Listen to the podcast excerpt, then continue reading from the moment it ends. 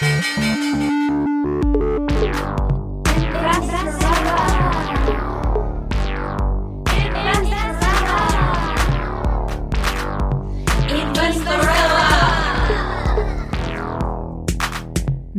Larissa Krawitz. Oh wow, präsentiert Investorella, der Podcast von Larissa Krawitz. Der Podcast, der dir das Investieren greifbar macht. Liebe Investorellas, letzte Woche in Folge 4 ging es um deine persönlichen Finanzen, also wie du eine gute Managerin deiner Finanzen wirst. Und heute geht es um ein etwas philosophischeres bzw. soziologischeres Thema, und zwar Feminismus und Finanzen. Mögen Frauen kein Geld? Der Ausgangspunkt war, dass uns ein Hörer gefragt hat, warum dieser Podcast feministisch ist. So, Larissa, jetzt frage ich dich einfach mal sofort. Was sagst du dazu? Warum ist dieser Podcast ein feministischer Podcast? Also es geht bei diesem Podcast primär um das Thema Empowerment, dass Frauen ihr finanzielles Leben selbst in die Hand nehmen können. Das ist ein extrem wichtiger Punkt, denn es hängen so viele Sachen damit zusammen, vor allem die Unabhängigkeit von anderen Menschen. Es gibt sehr, sehr viele Beispiele, einerseits aus der menschlichen Geschichte. Tausende Jahre lang waren Frauen in den meisten Kulturen von ihren Männern, von ihren Ehemännern, von ihren Vätern finanziell abhängig. Es gibt Länder auf der Welt, da ist das heutzutage noch so. Selbst in Österreich durften Frauen erst in den 70er Jahren ein eigenes Bankkonto eröffnen, ohne die Erlaubnis des Vaters oder des Ehemannes zu haben. Das ist gar nicht so lange her. Meine Mutter war da schon auf der Welt. Wir reden hier über sagen, eine Generation zuvor. Mhm. Und die Frauen auf der Welt hatten sozusagen kulturell gesehen relativ wenig Zeit, sich äh, anzupassen und zu lernen, sich um ihre Finanzen selbst zu kümmern. Es gibt manche, denen wird das so in die Wiege gelegt. Es gibt manche, die schauen sich das von ihren Müttern ab oder generell von ihrer Familie. Aber es gibt noch viele, die dieses Themas noch nicht so sehr bewusst sind. Und dafür ist dieser Podcast, damit Frauen sehr selbstbewusst werden mit ihrem eigenen Geld, damit sie lernen, mit dem Geld umzugehen, damit das nicht länger ein Schmerz- oder Angstthema ist und vor allem, damit dieses Thema Altersvorsorge nicht länger verdrängt wird. Denn wenn man das macht und dann eines Tages im Alter von 60, 70 Jahren dasteht und nur eine sehr kleine Rente hat, steht man eigentlich vor einer persönlichen finanziellen Katastrophe und es ist auch Ziel dieses Podcasts, das zu vermeiden. Bei uns geht es jetzt nicht nur um diese Frage, ob der Podcast feministisch ist, sondern eben auch um eine weitergehende Frage. Warum ist es so, dass wir uns so wenig mit Geld auseinandersetzen? Du hast dich jetzt mit diesem Thema auseinandergesetzt und hast selber eine kleine Studie gemacht. Was hast du da herausgefunden? Also ich habe mir einfach angesehen, einerseits äh, Studien von anderen Menschen über das Thema Frauen und Geld, wie sehr beschäftigen sich Frauen mit Geld. Und da bin ich auf eine ähm, amerikanische Studie gekommen, die Magazine analysiert hat. Die Stories in Frauenmagazinen über einen gewissen Zeitraum. Und zwar die Studie begann in den 70er Jahren, es war 1976 bis 1996. Und da hat sich gezeigt, dass ähm, das Thema Beauty und Fashion oder auch die Themen Sex und Beziehung und Romantik, aber leider auch die Themen Diät und äh, das äh, Bild des eigenen Körpers, dass die über die Zeit an Signifikanz gewonnen haben und ähm, dass der Themenblock Karriere und Finanzen in Wirklichkeit seit den 70er Jahren sich nicht verändert hat. Also in 1976 und 1996 waren drei Prozent der Artikel in Frauenmagazinen zum Thema Karriere und Finanzen, wobei Karriere und Finanzen, da geht es ja nicht unbedingt um Geld, da geht es ja auch um Dinge wie Berufswahl, Studium, generelle Karrierethemen wie zum Beispiel, was, was mache ich im Büro, wie gehe ich mit Kolleginnen um und Kollegen, die ich nicht mag. Und Themen wie Schönheit, Beziehungen, Sex und Romantik haben mit der Zeit immer mehr an Signifikanz gewonnen. Und vor allem auch das Thema Diät und Körperbild. Und natürlich sind all diese Studien und auch die Studien, die ich gemacht habe, ähm, sehr, sehr, sehr stark aus heteronormativer Sicht von Männern und Frauen. Das haben wir gemacht, um es hier zu vereinfachen für diesen Podcast. Aber es ist natürlich klar, dass es Menschen gibt, die sich nicht eindeutig sozusagen binär auf dieser Skala identifizieren, sondern dazwischen liegen oder vielleicht diese ganze Gender-Skala hinter sich gelassen haben.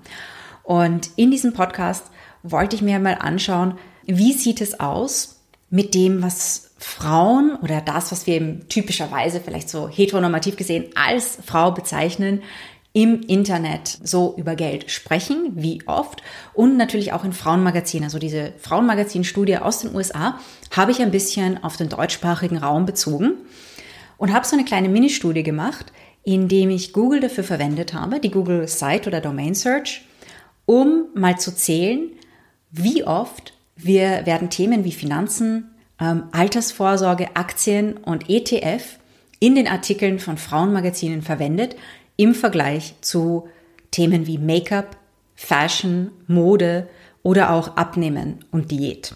Okay, und wie sieht das aus?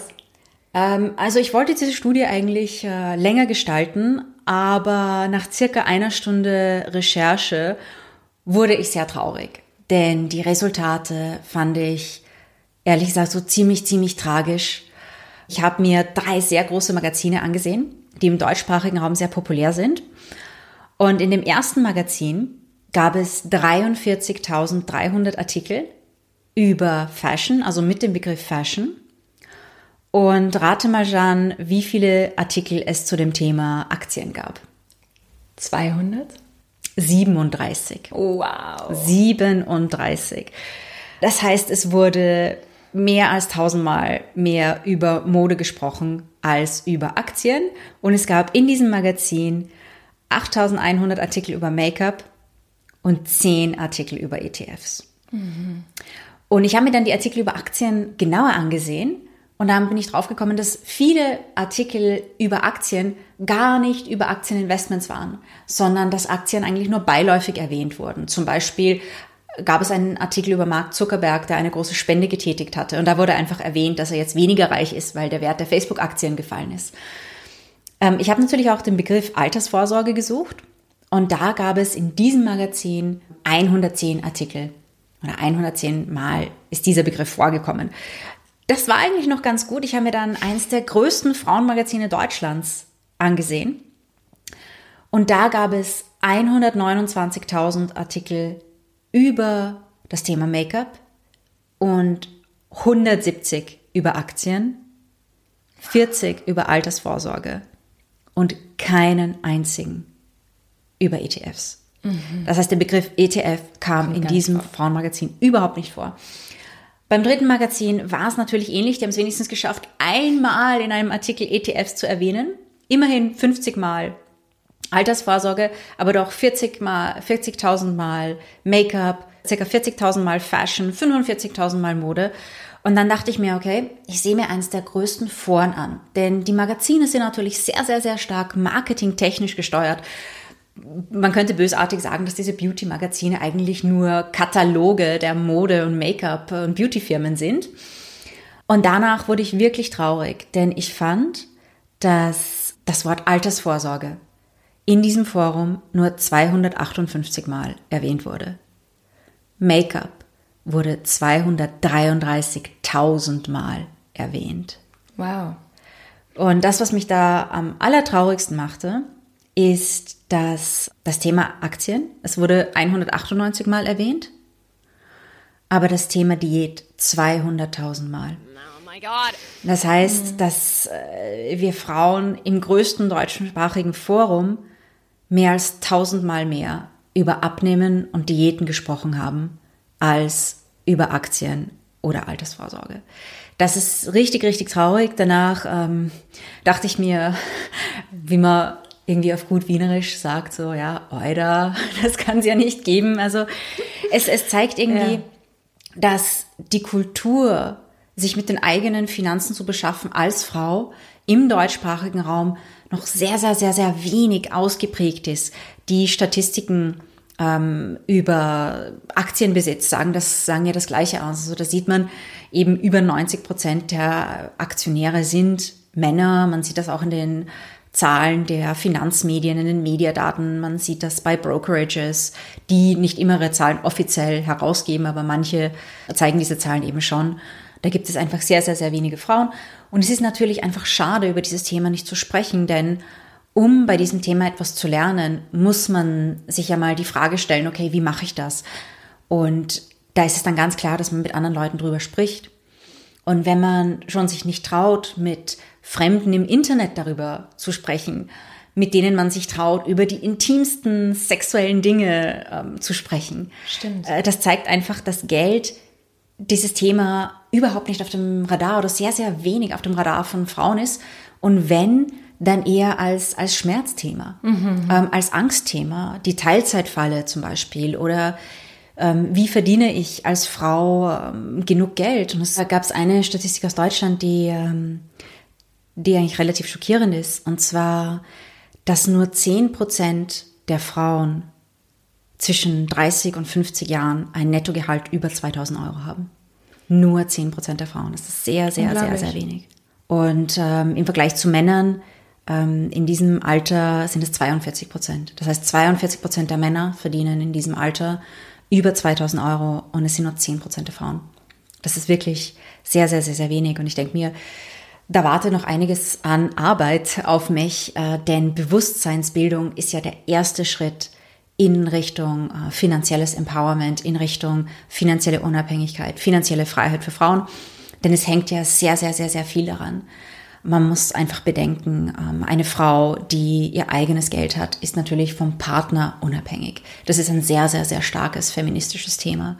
Es geht natürlich auch der ganzen Familie besser, wenn man zwei Einkommen hat, wenn zwei Menschen in der Beziehung Ersparnisse schaffen, kleine Vermögen aufbauen, ist das eine ganz andere Ausgangssituation für die Familie. Deswegen ist es ein wichtiges Thema und ich wünsche mir sehr, dass Frauen beginnen, mehr darüber zu sprechen. Mhm. Und in Österreich gibt es ja eh jetzt ein bisschen Bemühungen in dieser Hinsicht, weil es gibt mehrere Festivals, die sich auch mit dem Thema auseinandersetzen. Und es gibt ja auch das neue Magazin Sheconomy. Ja, Sheconomy ist ein neues Magazin, das seit kurzem auf, den auf dem Markt ist. Und ähm, da geht es eben um Frauen in der Wirtschaft, um die Karrieren von Frauen und äh, auch natürlich um Themen wie Investment und Geld. Und ich bin sehr, sehr, sehr, sehr froh, dass es dieses Magazin jetzt gibt. Denn äh, es geht vor allem um, um Awareness-Schaffung. Ganz genau. Ja. Das ist der erste und sehr, sehr, sehr, sehr, sehr wichtige Schritt. Ja. Ja, und der nächste Schritt ist dann, dass auch normale, herkömmliche Frauenmagazine sich auch mit dem Thema auseinandersetzen, dass wirklich äh, viele, viel mehr Frauen damit ähm, konfrontiert werden mit dem Thema. Und auch, dass wir im Privaten viel mehr darüber reden. Mhm. Weil ich glaube, es ist fast nie der Fall, dass man sich unter Freundinnen austauscht und auch darüber geredet, wie viel man eigentlich wirklich verdient. Und es wäre eigentlich wichtig, das zu tun.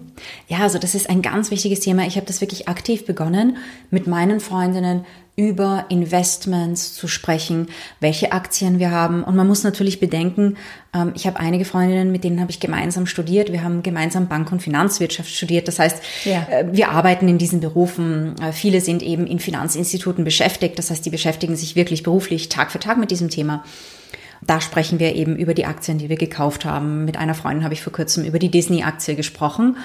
Ähm, und das ist auch sehr interessant, denn ähm, wenn man Kinder hat zum Beispiel, dann ist es zum Beispiel ist es sehr interessant für die Kinder nicht nur vielleicht einen ETF-Sparplan zu machen, sondern vielleicht auch ähm, Aktien zu kaufen. Denn äh, mit dieser Freundin habe ich besprochen, dass äh, gewisse Aktien für Kinder auch sehr, sehr lehrreich sein können. Ich habe gesagt, äh, eines Tages, wenn ich Kinder habe, dann bekommen die äh, Aktien von Disney, von Blizzard Activision, von Nintendo und von Facebook, damit sie die ganze Konsumelektronik oder all diese Disney-Filme auch mal von der anderen Seite sehen, damit ihnen in jungem Alter schon klar wird, hey, da steckt eine ganze Industrie dahinter. Es, es gibt einen Grund, warum alle Mädchen oder sehr viele Mädchen jetzt Prinzessin Elsa mögen und in diesen Kleidern herumlaufen wollen. Also da, da steckt eine ganze Marketingmaschinerie dahinter. Und ich glaube, wenn man seine Kinder für Konsum sensibilisieren will, ist das eigentlich ein ganz, ganz guter Weg. Das gleiche eben mit Nintendo zum Beispiel. Mhm, spannender Ansatz, ja. Jetzt haben wir wirklich ähm, eine europazentristische Sicht analysiert. Wie sieht es in anderen Kulturen aus? In Wirklichkeit ist es ja nicht immer so, äh, dass Frauen sich nicht mit Geld auseinandersetzen, sondern früher war es ja auch nicht immer so, oder? Wie, wie sieht da deine, dein Wissensstand aus? Also ich habe hier ähm, ein paar äh, interessante Geschichten dazu. Eigentlich die erste kommt aus Italien. Meine Mutter ist äh, mit einem Italiener verheiratet und er hat mir erzählt, dass äh, früher in Italien es eigentlich normal war, dass der Vater, aber auch die Kinder, die im Haushalt gelebt haben und schon alt genug waren, um zu arbeiten, ihren Lohn, damals wurden die Leute vielleicht noch täglich oder wöchentlich bezahlt, in Bar, ähm, ihren Lohn zu Hause der Mutter in die Hand gegeben haben. Und dass die Mutter dann, also die Mama sozusagen, das Geld für die Familie verwaltet hat und die Einkäufe getätigt hat. Das ist etwas, das sich anscheinend mit der Zeit dann verloren hat. Aber von dem, was er erzählt hat, war das äh, zum Beispiel in den 50er, 60er, 70er Jahren noch eher die Norm in Italien, dass mhm. ähm, zwar alle in der Familie gearbeitet haben, aber die Frau das Familienbudget gemanagt hat. Mhm. Ja, spannend.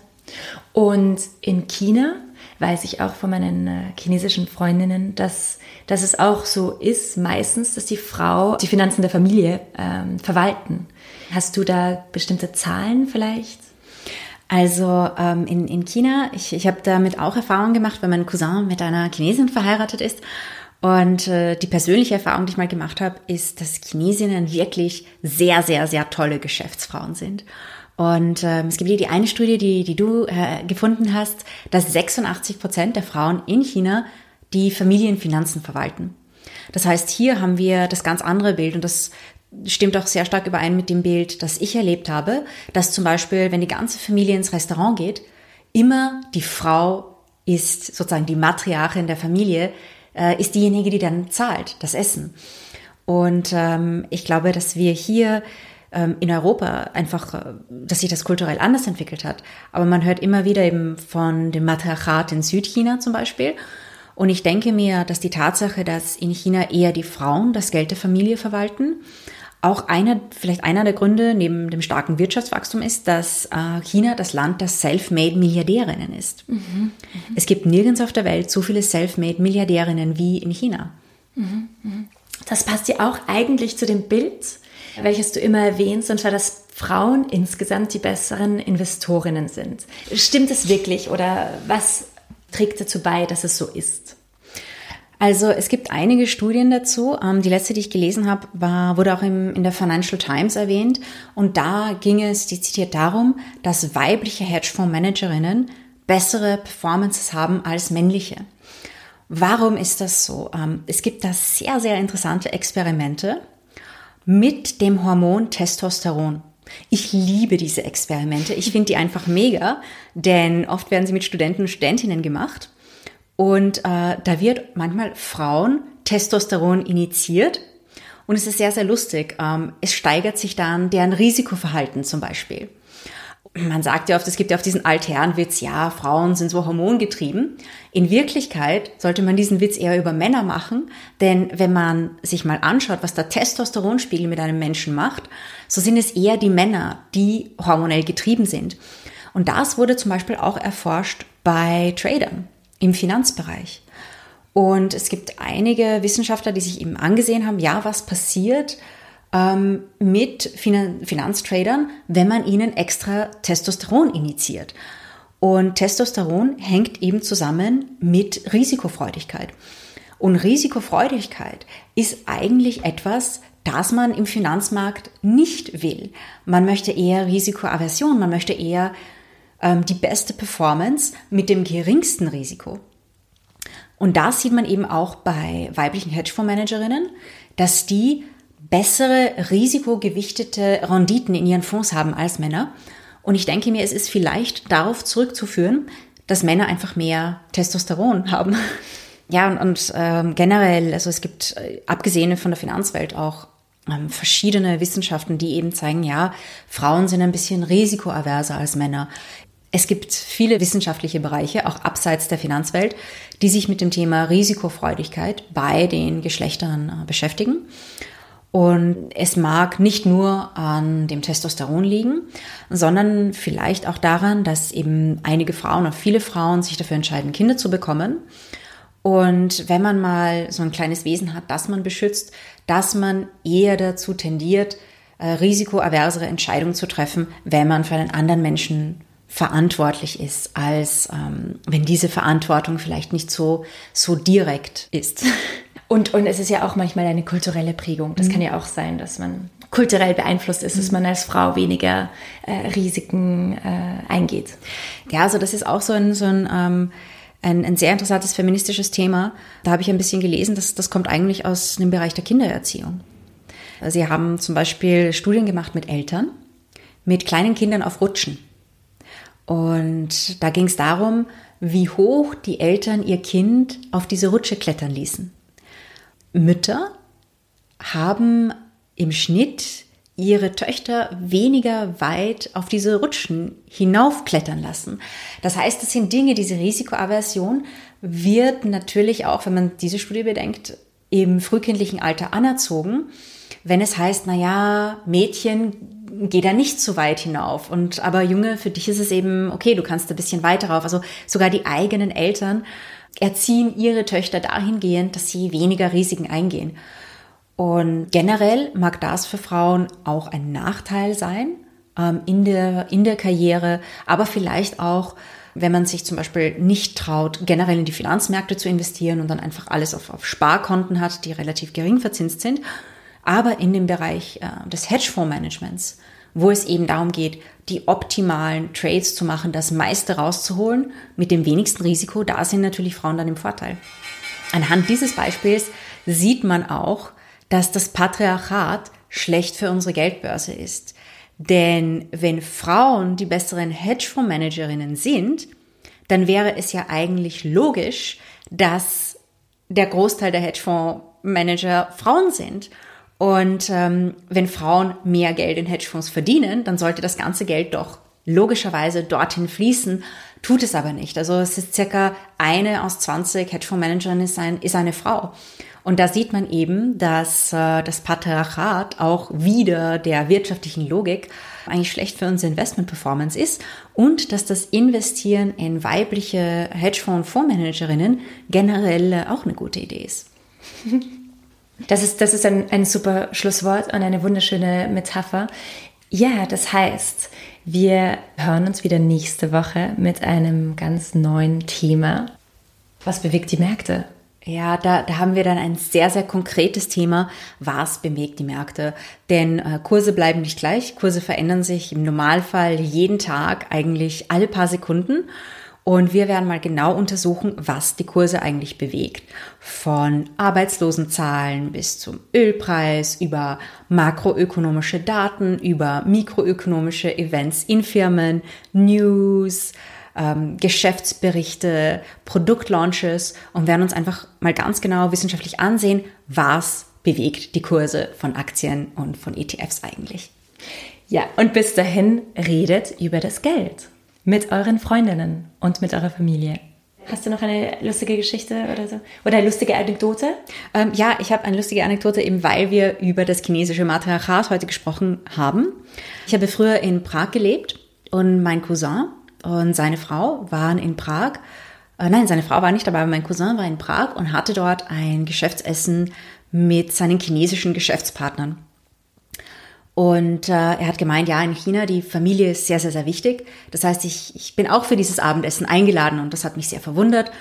Und er hat mir die Adresse gegeben von diesem Lokal und ich dachte mir, diese Adresse, das kann doch nicht stimmen. Das ist ja wirklich ganz am Ende, so fast am Ende der U-Bahn-Linie in so einer Wohngegend, wo eigentlich nur Plattenbauten stehen und ist das sicher richtig? Aber ich bin hingefahren, ich konnte meinen Cousin nicht erreichen und ich gehe da zwischen den Plattenbauten und denke mir, wo bin ich hier? Hier ist das sicher kein, kein tolles chinesisches Restaurant. Und dann sehe ich so eine kleine Box, so die Größe eines Containers mit chinesischen Schriftzeichen. Und ich denke mir, hier Wirklich?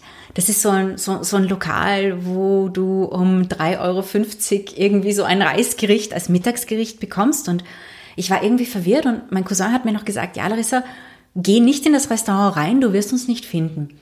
Und ich stehe da vor diesem, vor dieser Box ähm, aus Beton und rufe meinen Cousin an. Und plötzlich kommt er raus mit seinem chinesischen Geschäftspartner und die begrüßen mich und wir gehen rein. Ich denke, dieses Restaurant, das ist so ein ganz super, super billiges Schnellrestaurant. Wir gehen da durch. nach hinten. Plötzlich öffnet sich eine wunderschöne Mahagonitür und wir stehen in einem Raum mit Seidentapeten und goldenen Türklinken und allem, was das Herz begehrt. Ein riesiger runder Tisch, die ganze Familie seines chinesischen Geschäftspartners. Und ich dachte mir einfach nur, wow.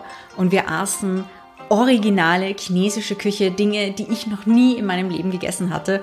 Und danach haben wir Karaoke gesungen und es war richtig, richtig genial. Und ganz am Ende hat die Ehefrau des chinesischen Geschäftspartners bezahlt und mein Cousin hat mir erklärt, ja, in China, da zahlt immer die Frau.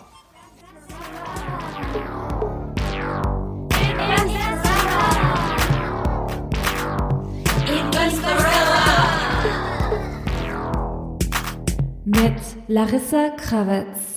Dieser Podcast wurde präsentiert von Oh, wow.